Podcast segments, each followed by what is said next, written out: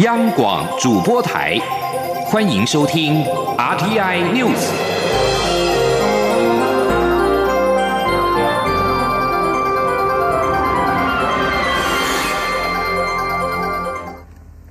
各位好，我是李自立，欢迎收听这一节央广主播台提供给您的 RTI News。武汉肺炎 COVID-19 疫情仍然在全球肆虐。中央流行疫情指挥中心今天也宣布，国内新增二十二例武汉肺炎确诊个案，其中二十一例是敦木舰队成员，另外一例是境外移入。换句话说，敦木舰队至今共有二十四人确诊，而目前全台累计共有四百二十例的确诊个案。记者肖兆平的报道。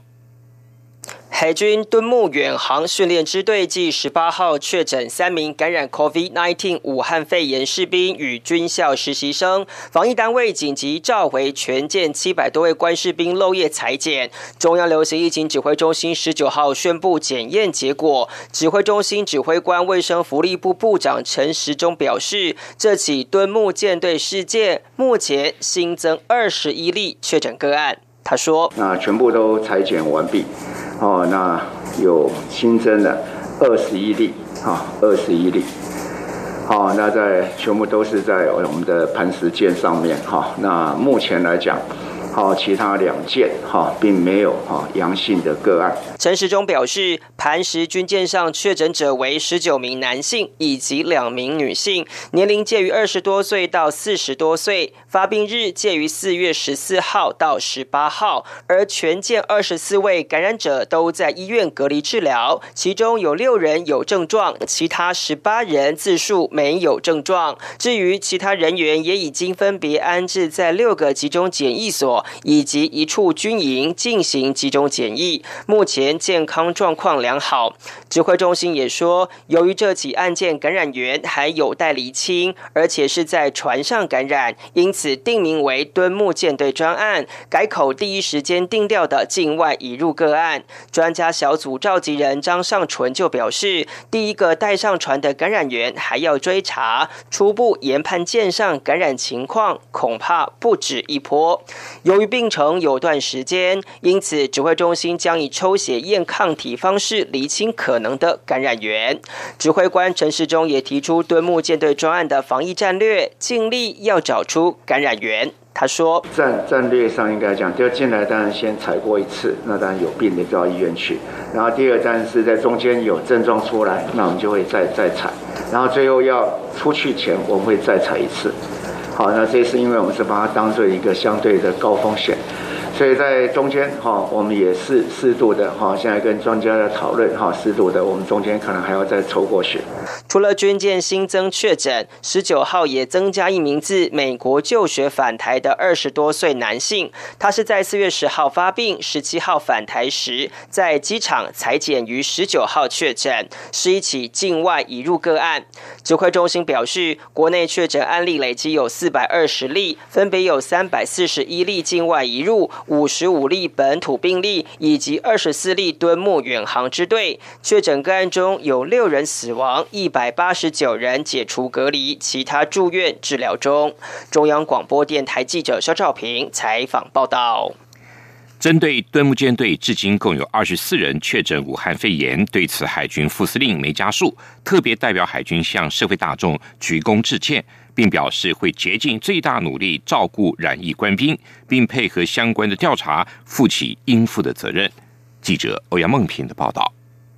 对于敦木舰队已经出现二十四起确诊病例，海军副司令梅家树出席十九号下午举行的中央流行疫情指挥中心记者会，在回答媒体提问前，先代表海军向社会大众鞠躬致歉，也向染疫的官士兵及家属表达歉意，并强调海军后续会坦诚面对，全力配合相关调查，并负起应负的责任。他说：“啊，因为我们的一百零九年的敦木训练支队。”啊，这一次在任务期间，呃，相关的防疫工作，啊，并没有呃做好，而造成了人员感染的一个新冠肺炎的事情。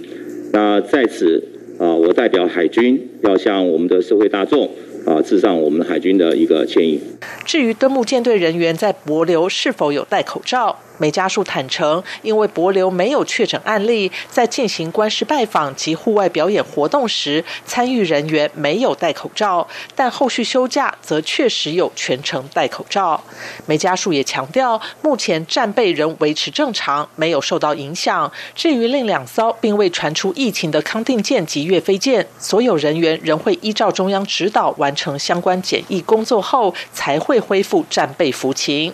对于有消息指，因为考虑疫情，海军内部曾经针对敦睦舰队是否仍要出访出现两派意见。国防部副部长张哲平表示，由于这是年度例行计划，就他所知，并未有两派意见。但在执行前，有评估要做哪些防疫作为，以符合疫情指挥中心的防疫指导及要求。因此，行前就备有三万多个口罩，全舰官兵每人每天一片，可用四。十五天，另外也准备了防护衣及酒精。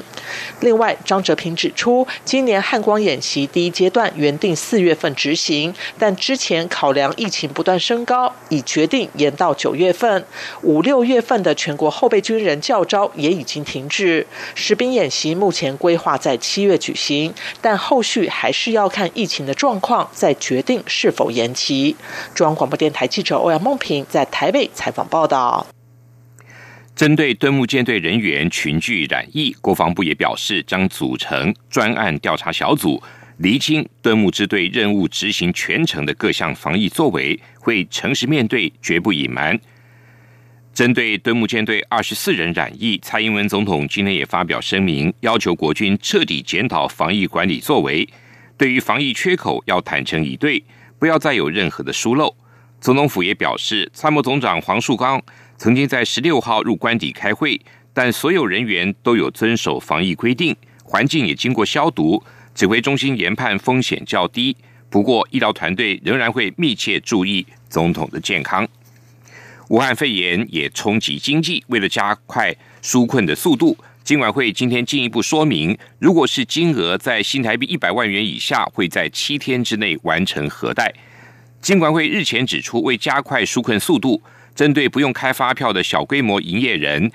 如果提出五十万元以下的申贷案，将改采简易式的评分表，不需要提出申请文件就可以申贷，估计三个工作天就可以核贷。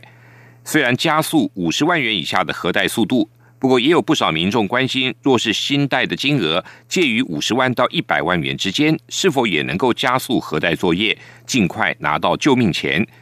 根据金管会的统计，适用这项方案的小规模营业人，全台约有五十万户，约占中小企业的三分之一。武汉肺炎疫情持续在全球延烧，印度延长封锁到五月三号。我外交部今天表示，已经通报中央流行疫情指挥中心，正在协调华航台北德里航线班机。如果确实起飞，将搭载台湾旅客从印度返台，并集中检疫。外交部今天表示，印度政府为了因应疫情，从三月二十五号零时起全境封锁，四月十四号再次宣布延长封锁到五月三号。外交部表示，华航班机必须由民众付费搭乘，因此能否安排仍需要是有没有足够的搭乘人数。航班如果确实将会起飞，所有旅客抵台之后，会依照疫情指挥中心安排入住集中检疫场所。武汉肺炎疫情仍在全球肆虐。俄罗斯今天新增六千零六十起的确诊病例，再创单日新高，累计确诊四万两千八百五十三例，死亡三百一十三人。而西班牙染疫死亡人数新增加五百六十五人，总数突破了两万。总理桑杰士十八号表示，全西班牙封锁令将会延长两个星期，到五月九号。土耳其十八号新增加三千七百八十三起的确诊病例，总数达到八万两千三百二十九例，超过了伊朗，成为确诊病例最多的中东国家。另外，新加坡今年新增加九百四十二起的确诊病例，再创单日新高，总数达到六千五百八十八例。而西边新加坡全国的麦当劳的分店也因此即日起暂停营业到五月四号。以上新闻由李自力编辑播报，谢谢收听。这里